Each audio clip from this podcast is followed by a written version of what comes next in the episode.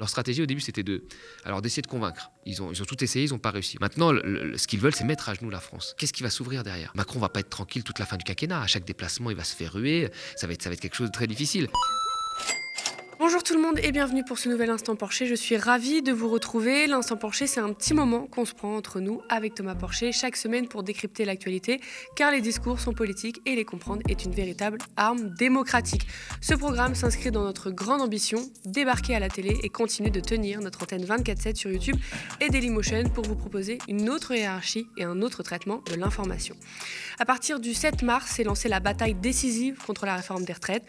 Le média est là pour vous faire vivre cette lutte de manière quotidienne sur son plateau, sur les piquets de grève, en manifestation aux quatre coins de la France, bref, partout où il y aura des points levés et des slogans scandés. Nous savons que pour qu'une grève tienne, il faut que des bonnes volontés la soutiennent.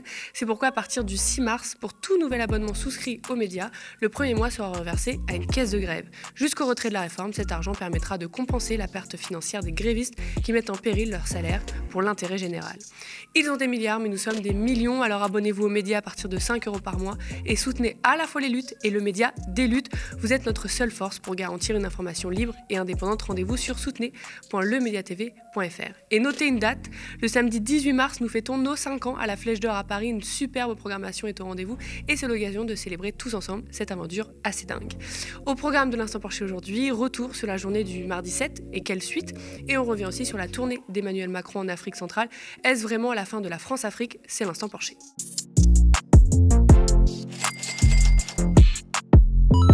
La France bouge, manif, bloc. Mardi 7 mars, 3,5 millions de personnes ont manifesté en France. Selon la CGT, 1,28 million selon la police. Dans les deux cas, il s'agit de la plus grande mobilisation sociale depuis plus de 50 ans et même peut-être la plus grosse mobilisation sociale de l'histoire de France, selon Alessio Motta, enseignant-chercheur spécialiste des mobilisations et animateur du site mobilisation.org.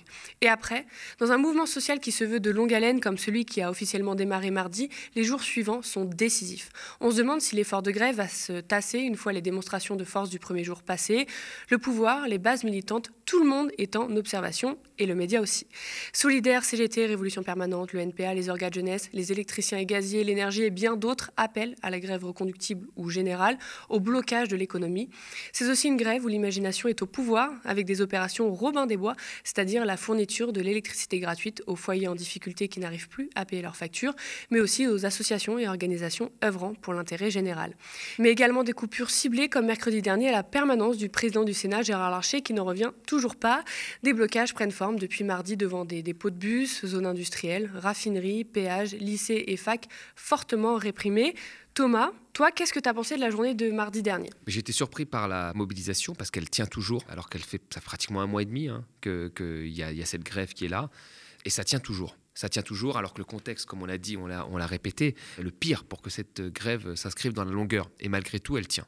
Il y a une perte de pouvoir d'achat massive, il y a de l'inflation, il y a eu les vacances scolaires, il y a eu tout un tas d'éléments comme ça à rajouter à la mobilisation, mais ça, tient toujours. C'est vraiment ça la conclusion qu'il faut tenir. Les syndicats, l'union syndicale tient toujours. La population reste fortement opposée euh, à, cette réforme, toujours dans les sondages. La population soutient encore le, blocage en majorité, et donc la majorité des gens sont contre cette, euh, cette réforme, et c'est ça qu'il faut retenir malgré tout ce qui se passe, malgré la conjoncture, les gens sont opposés à cette réforme. Alors, au lendemain du mardi 7 mars, le gouvernement a continué à dérouler sa com de crise et Olivier Véran a bien pris le temps de faire la différence entre les gentils grévistes et les mauvais grévistes en agitant toujours le, le chiffon de la peur et du danger. On va regarder.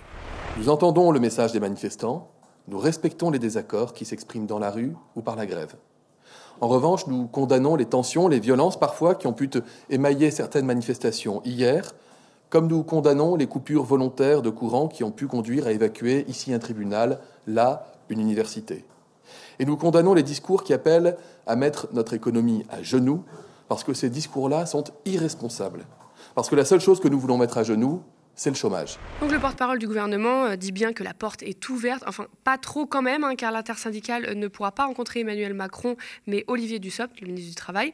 Et puis Solidaire l'a dit sur notre plateau, le gouvernement est arrivé avec son projet en main et ne bougera pas. Qu'est-ce que tu penses de cette communication du, gouvernement basée sur les grèves? Oui, les blocages? Non. Le gouvernement, il ne sait plus quoi, quoi avancer comme argument. L'argument, c'est de dire euh, il y a eu le temps de la discussion, etc., alors que tout a été fait pour qu'il n'y ait pas de discussion. Le fait de passer ce, projet de réforme des retraites dans une procédure budgétaire à l'Assemblée nationale, c'était pour limiter les débats. C'était aussi pour faire en sorte que le texte présenté par le gouvernement, comme c'est une procédure budgétaire, ne bouge pas, parce qu'en fait, on aurait voté l'article 7 ou 8, ça ne changeait rien. Le texte allait, comme il a été écrit par le gouvernement, euh, euh, au Sénat. Tout ça a été orchestré, comme s'il y avait cette urgence budgétaire hein, pour la faire passer, a été orchestré pour limiter les débats. Et d'ailleurs, il faudra s'interroger d'un point de vue constitutionnel comment on peut utiliser une procédure budgétaire pour quelque chose qui n'est pas si urgent. Parce que là, finalement, les, rentrées budgétaires supplémentaires qu'on a, ce n'est pas quelque chose d'urgent en, réalité. on peut utiliser cette procédure quand il y a vraiment besoin d'argent à un moment T et on l'utilise. Là, euh, c'est pour une réforme structurelle plutôt, euh, qui aurait nécessité beaucoup plus de temps de débat, etc. Mais le gouvernement ne voulait pas ça. Donc déjà, dans la forme, le débat était biaisé. Ça, c'est la première des choses. Euh, la deuxième des choses, c'est que le gouvernement, sur des points essentiels, comme les 64 ans, il a dit qu'il ne bougerait pas. Il a dit qu'il ne bougerait pas. Et même ce qui avait marqué au début du texte, hein, c'était que, grosso modo, tous les amendements, tout pouvait être discuté, sauf ce qui remettait en cause l'économie de plus de 10 milliards. Donc on est dans un, cadre où il n'y a pas de, de vrai débat. Donc c'est le gouvernement qui pousse à la radicalisation. Je veux dire, quand on voit les sondages, alors on peut dire toujours que les sondages sont fiables ou pas, mais quand on voit la continuité de sondages que l'on a euh, semaine après semaine, qui montre qu'il y a toujours un fort soutien de la population euh, aux grévistes et que les gens sont plutôt opposés à ça, quand on voit euh, que malgré toutes les conditions très difficiles, on reste toujours à des, seuils très élevés de mobilisation au jour de grève. C'est quoi l'étape d'après? C'est une forme de, de radicalisation. Sinon, le gouvernement n'entend pas. Et là, malgré tout ça, les syndicats demandent à être reçus, officiellement, ils demandent à être reçus par le président de la République, ce qui devrait être le cas. Et là, il n'y a, pas de, a pas de réponse. Donc le gouvernement n'a pas envie de, négocier, n'a pas envie de discuter sur cette réforme, on le sait depuis le début. Et le gouvernement qui fustige, qui diabolise une forme de radicalisation du mouvement, qu'est-ce que tu penses de cette affirmation? Je vais rejoindre ce qu'a dit euh, Laurent, Berger. En fait, il ne fustige pas, il entraîne cette radicalisation. Parce que euh, quand on regarde le mouvement des Gilets jaunes, qui était un mouvement qui avait, qui, qui, avait euh, euh, toute raison d'être, hein, puisque qui, était basé quand même sur une série de politiques qui avaient été faites en faveur des très riches et une taxe qui concernait la majorité de la population.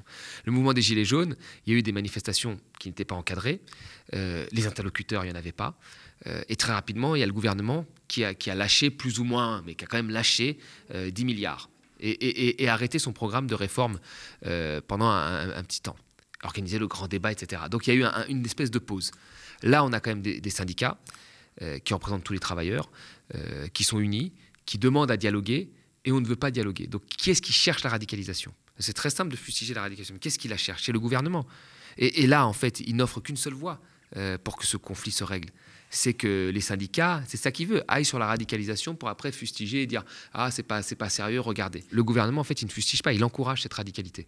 Et, là on en est tous là aujourd'hui, c'est que personne ne peut croire qu'une énième grève fera plier le gouvernement. Euh, on est en train de monter, monter petit à petit en pression, euh, et c'est le gouvernement qui cherche ça. Plusieurs interpros, syndicats et mouvements, dont cinq fédérations CGT, Port et Dog, Cheminots, Industrie chimique, Verre et céramique et Mine énergie, ont appelé à mettre l'économie à genoux. Qu'est-ce que tu en penses Je pense qu'ils ont raison, puisque c'est la seule voie qui est ouverte quand ils disent ça, ils ont raison, puisque c'est, on l'a déjà dit ici, aujourd'hui maintenant tout le monde le dit, hein, c'est, largement admis, c'est que Macron ne cédera que quand le patronat lui demandera de céder. Pas parce qu'il euh, a un lien particulier avec le patronat, même que quoi qu'il lui a quand même offert beaucoup de cadeaux euh, fiscaux, mais c'est qu'à un moment, l'impact sera tellement fort sur l'économie avec tous les sacrifices que ça engendrera. Et personne ne veut ça. Personne ne veut ça. Les syndicats ne veulent pas ça. Ils l'ont répété. Ils veulent discuter. C'est ce qu'ils veulent. Personne ne va arriver à une telle radicalité, mais c'est ça qui amènera à Macron euh, à discuter et à peut-être céder sur, sur le projet, parce que finalement, euh, ce, projet-là, euh, je veux dire, il dit qu'il l'a présenté dans, dans, son programme. C'est vrai qu'il en a parlé. pour séduire plutôt la droite, hein, soit dit en passant, parce que c'est le seul élément qu'il a, a, qu'il a avancé de son programme. il est élu face à Marine Le Pen, où des gens ont voté pour lui et lui-même l'a reconnu euh, parce qu'ils ont voté contre Marine Le Pen et pas pour son programme. Ensuite, il a une majorité relative, ce que nous n'avons pas vu, euh, je crois, ça ne s'est pas vu pendant la Ve République, ou une, rare fois, euh, me semble-t-il. donc il a tout pour lâcher un peu de laisse et se dire je n'ai pas on va dire je n'ai pas été élu à tous les échelons démocratiquement pour appliquer ce programme en force donc il ferait bien de réfléchir même Macron à ce qu'il y a après parce que là en fait leur, leur stratégie au début c'était de alors d'essayer de convaincre ils ont, tout essayé, ils n'ont pas réussi. On l'a rappelé beaucoup de fois ici. D'avancer des arguments pour montrer qu'il y avait une forme de compensation avec la dureté du report de l'âge, avec les 1200 euros, ça a été balayé. Maintenant, ce qu'ils veulent, c'est passer à autre chose. Donc on, parle d'autre chose pour dire c'est fini, on passe à autre chose. Mais qu'est-ce qui va s'ouvrir derrière? Je pense que Macron va pas être tranquille toute la fin du quinquennat. À chaque déplacement, il va se faire ruer. Ça va être, quelque chose de, très difficile. Et, on ne sait pas sur quoi ça va aboutir. La colère sociale, on ne sait pas où est-ce qu'elle va arriver là. Donc, il ferait bien de, revenir à un peu de raison et, de discuter, parce que là, on voit bien qu'il y a quelque chose derrière de, personnel. Il veut, c'est ce qu'on avait dit ici, il veut mettre à genoux la France pour dire, comme Thatcher a mis à genoux les, les, miniers. C'est ce qu'il veut. Mais je ne suis pas sûr que ce soit, bon pour la France parce que je ne suis pas sûr qu'elle soit complètement gouvernable euh, après. Est-ce que euh, les syndicats plus radicaux, même les mouvements plus radicaux, les mouvements étudiants et j'en passe, euh, ne sont pas une frange nécessaire à ce combat très diversifié et peut ouvrir aussi le débat de le problème, c'est pas que la réforme des retraites, c'est la casse des services publics par le courant néolibéral depuis plusieurs années? Moi, je pense qu'il faut agréger plusieurs forces. C'est ce qu'on avait dit ici. Les syndicats euh, resteront au cœur de la négociation. Là, ils sont unis, c'est une première. Ils ont appelé tous au blocage du pays, c'est une première. Il ne faut pas, il euh, euh, cracher sur cette union qui est très importante. Mais après, plus il y aura d'agrégation de mouvements même parfois des mouvements, on va dire, dont les contours sont, moins nets, associatifs, collectifs, etc. Moi, je pense que dans un combat, toutes les forces sont, à prendre. Donc, c'est une bonne chose. Et puis, la radicalité, elle va tant que le gouvernement ne répond pas, elle va s'imposer. Je veux dire, les syndicats ne pourront rien faire. Elle va, elle va s'imposer parce que là, on se rend bien compte qu'il y a une impasse et qu'on n'est pas écouté. Donc, quand on n'est pas écouté, ben, on, crie, on crie de plus en plus fort jusqu'à un moment où ça devient euh, un peu plus, un peu plus fort. Donc, on est, on est sur quelque chose qui va se radicaliser de nature tant que Macron ne fait pas un geste. En pleine réforme des retraites, Emmanuel Macron s'est offert une petite tournée africaine. Le président est rentré le 5 mars après quatre jours où il a fait Gabon, Angola, Congo, Brazzaville et République démocratique du Congo. Emmanuel Macron y allait avec de grandes ambitions. C'en est fini avec la France-Afrique. L'ingérence est bienvenue, les nouveaux partenariats égaux et l'amitié. Résultat, une visite qualifiée de fiasco, infructueuse, de paternaliste. On a même parlé de Tintin au Congo. On va aller voir pourquoi avec toi, Thomas. Mais tout d'abord, peux-tu nous dire quel était le but du voyage d'Emmanuel Macron en Afrique centrale? Je pense que le but d'Emmanuel Macron, c'est de montrer que la France euh, est encore là euh, en Afrique. Alors, on n'utilise plus les termes France-Afrique, etc., mais la France est un partenaire économique de l'Afrique à un moment où d'autres pays, comme la Chine, la Russie, la Turquie, veulent aussi devenir des partenaires pour les matières premières euh, et, les ressources minières de l'Afrique. Donc là, on avait besoin de dire que nous aussi, on existait. Et donc Macron a fait le, déplacement, mais je ne suis pas sûr qu'à l'issue de ce déplacement, euh, c'est vraiment servi euh, les intérêts économiques, puisque c'est son but de, la France. Moi, je pense que c'est même plutôt l'inverse qui s'est passé. Dans cette tournée, Emmanuel Macron a dit que c'en était fini avec la France-Afrique. Justement, on va écouter. Notre histoire commune, ici au Gabon, ne nous le cachons pas, c'est aussi celle de la France-Afrique. Et cet âge de la France-Afrique est bien révolu. Mais j'ai parfois le sentiment que les mentalités n'évoluent pas au même rythme que nous. Quand je lis, j'entends, je vois qu'on prête encore à la France des intentions qu'elle n'a pas, qu'elle n'a plus. On semble encore aussi attendre d'elle des positionnements qu'elle se refuse à prendre. Et je l'assume totalement. C'est pourquoi je préfère être très clair et explicite en vous retrouvant aujourd'hui. Au Gabon comme ailleurs, la France est un, interlocuteur neutre qui parle à tout le monde, et dont le rôle n'est pas d'interférer dans des échéances de politique intérieure. Et donc si je suis au milieu de vous aujourd'hui, avec le plaisir de vous retrouver, c'est précisément pour bâtir un partenariat équilibré sur les sujets de climat et de biodiversité, sur les sujets économiques, industriels, etc., de défendre nos intérêts, de porter des causes communes. Mais je ne suis venu investir personne, je ne suis venu témoigner que mon amitié et ma considération à un pays et un peuple frère. Mes chers compatriotes, chers amis, nous savons à quel point entre le Gabon et la France, ces liens sont puissants, dynamiques, passionnés, créatifs, innovants, entreprenants et en constante recomposition. Et vous êtes les premiers artisans de cette relation. Qu'est-ce que tu penses de, ce discours-là? Il faut, faut, voir quand même l'histoire de, de, la France avec ces pays-là. C'est des pays qui ont été en partie, ou, sauf l'Angola, mais colonisés par la France ou par l'Europe c'est des pays où la France euh, a utilisé en premier, a eu un avantage très fort pour utiliser en premier les ressources minières de ces pays-là. Enfin, il a été au Gabon et au Congo. Vous regardez le, Congo, le premier opérateur pétrolier, c'est Total. Le Gabon euh, également. Donc, c'est très simple de dire, en fait, après 50 ans d'utilisation des, matières premières et des ressources de ces pays-là en faveur de la France, de se dire, bah, maintenant c'est fini. Bah oui, c'est fini. Au Congo ou au Gabon, le pétrole, c'est déjà fini. Euh, la plupart des réserves ont été utilisées. C'est des pays qui ont eu 50 ans d'histoire pétrolière.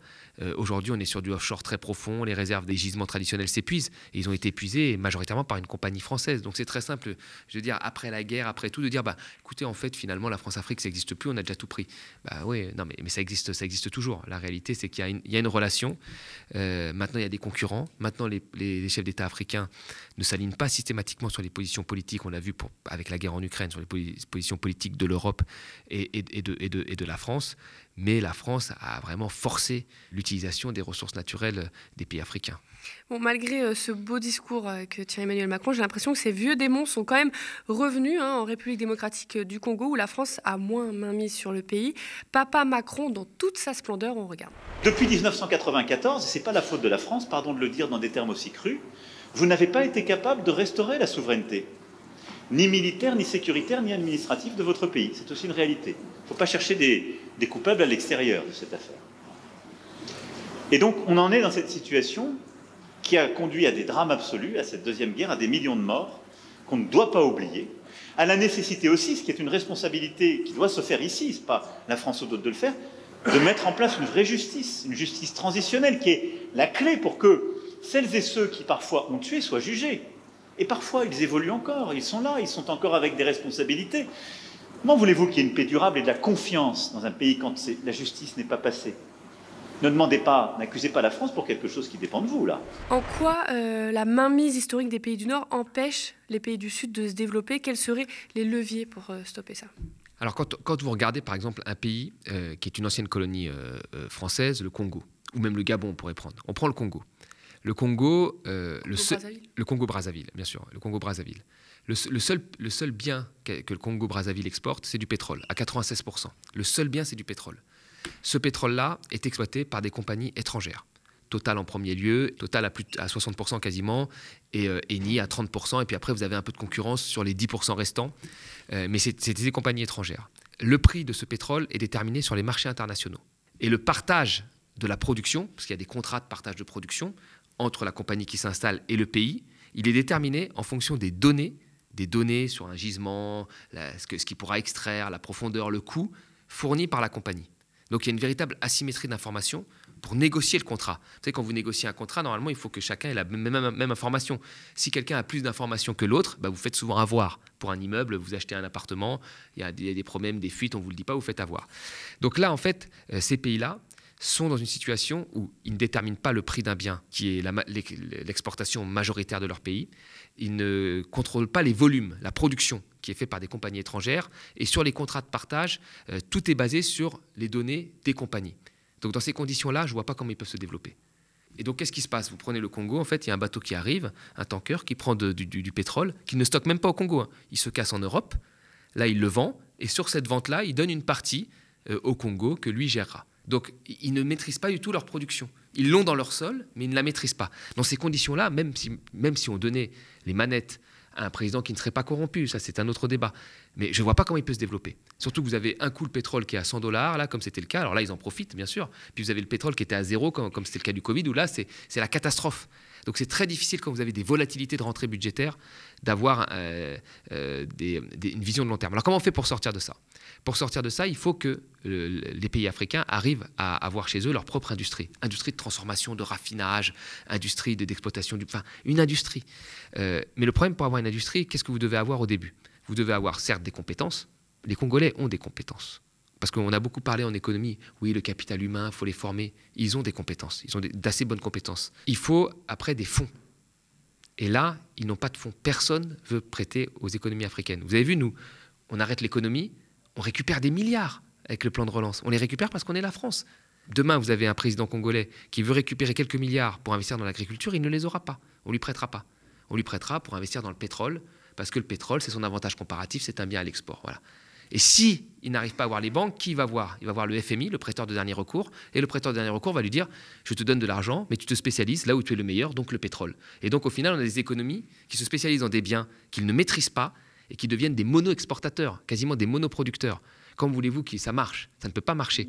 Donc les conditions économiques, les conditions du libre-échange, les conditions de financement font que ces pays-là sont dans des trappes à pauvreté. Et qu'ils auront du mal à s'en sortir. Donc si on veut que l'Afrique demain s'en sorte, c'est très simple de dire des bons discours, on n'est pas responsable et tout, bah, on change les règles du jeu, euh, on, fait, on fait en sorte que ces règles du jeu permettent aux Africains de se lancer euh, dans des plans d'investissement, dans l'industrialisation, avec les échecs que ça peut avoir. Mais nous, nous avons eu beaucoup d'échecs avant de nous développer, énormément d'échecs, des taux de croissance très faibles.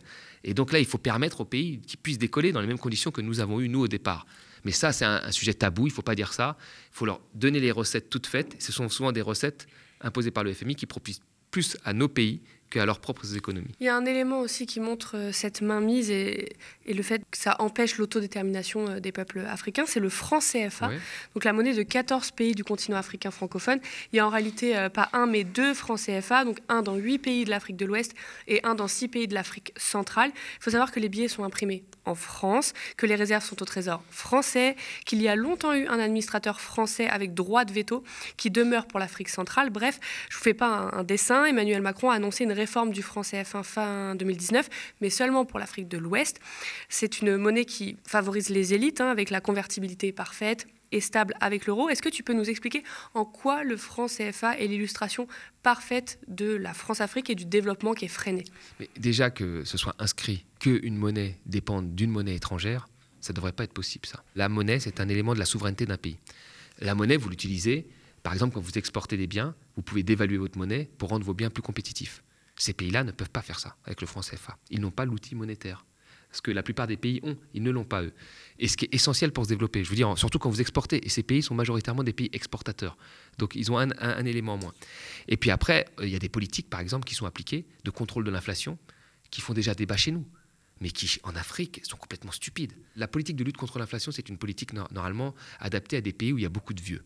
Parce que comme il y a beaucoup de vieux, il y a beaucoup d'actifs financiers, on fait une inflation voilà, faible. C'est pour ça que l'Allemagne, qui est un pays de vieux majoritairement, veut une inflation euh, très réduite. Ce qui n'est pas le cas de la Grèce, qui est un pays où il y a plus de jeunes. Mais en Afrique, il y a majoritairement des jeunes. Il y a majoritairement des jeunes. Donc le moteur, en fait, de l'économie africaine, ce sera la demande. Et il faut leur offrir à cette demande-là une offre, et, si possible une offre plutôt africaine. Le problème, c'est que là, avec les politiques de lutte contre l'inflation, parce que l'Afrique a quasiment zéro d'inflation depuis deux décennies, de lutte contre l'inflation, on tue la demande globale de ces pays-là. Donc on, tue finalement ce qui est son moteur principal, économiquement parlant. Et donc c'est- complètement stupide. Donc en fait, le cadre monétaire, outre le fait qu'ils ont une monnaie qui est reliée à, une monnaie euh, européenne, qui pour le coup est- est un continent riche, alors que eux c'est un continent, euh, c'est plutôt des pays en phase de développement, c'est complètement idiot. Mais surtout, ils perdent leur souveraineté monétaire. Et donc ils ont un contrôle sur le budget via le FMI, qui souvent maîtrisent leur budget, donc ils ne peuvent pas faire des investissements dans les services publics, etc., et même des investissements, on va dire, euh, dans l'in- dans l'industrie. Euh, et ils ont un contrôle sur la demande globale, qui est la, consommation, euh, via la politique monétaire du franc CFA qui lutte contre l'inflation. Donc c'est une hérésie. Faut, c'est une hérésie. Aucun pays, et tous les pays qui, sont passés de la pauvreté au décollage, l'ont fait en étant souverains sur leur monnaie. Donc c'est quelque chose qu'il faut complètement arrêter. Merci d'avoir suivi l'Instant Porcher. Ce programme s'inscrit dans notre grande ambition, débarquer à la télé et continuer de tenir notre en-tête 24-7 sur YouTube et Dailymotion pour vous proposer une autre hiérarchie et un autre traitement de l'information. À partir du 7 mars, s'est lancée la bataille décisive contre la réforme des retraites. Le média est là pour vous faire vivre cette lutte de manière quotidienne, sur son plateau, sur les piquets de grève, en manifestation aux quatre coins de la France, bref, partout où il y aura des points levés et des slogans scandés. Nous savons que pour qu'une grève tienne, il faut que des bonnes volontés la soutiennent. C'est pourquoi, à partir du 6 mars, pour tout nouvel abonnement souscrit aux médias, le premier mois sera reversé à une caisse de grève. Jusqu'au retrait de la réforme, cet argent permettra de compenser la perte financière des grévistes qui mettent en péril leur salaire pour l'intérêt général. Ils ont des milliards, mais nous sommes des millions, alors abonnez-vous aux médias à partir de 5 euros par mois et soutenez à la fois les luttes et le média des luttes. Vous êtes notre seule force pour garantir une information libre et indépendante. Rendez-vous sur soutenez.lemediatv.fr. Chaque geste compte, alors vos j'aime, partage et pubs autour de vous sont également indispensables. Et notez une date, le samedi 18 mars, nous fêtons nos 5 ans à la Flèche d'Or à Paris. Une superbe programmation est au rendez-vous et c'est l'occasion de célébrer tous ensemble cette aventure assez dingue. Nous sommes ravis de décrypter l'actualité avec Thomas et vous chaque semaine. Merci de toujours nous suivre pour tous vos commentaires et pouces en l'air sous la vidéo. Spectateurs, abonnés, donatrices et sociaux, je vous dis à la semaine prochaine.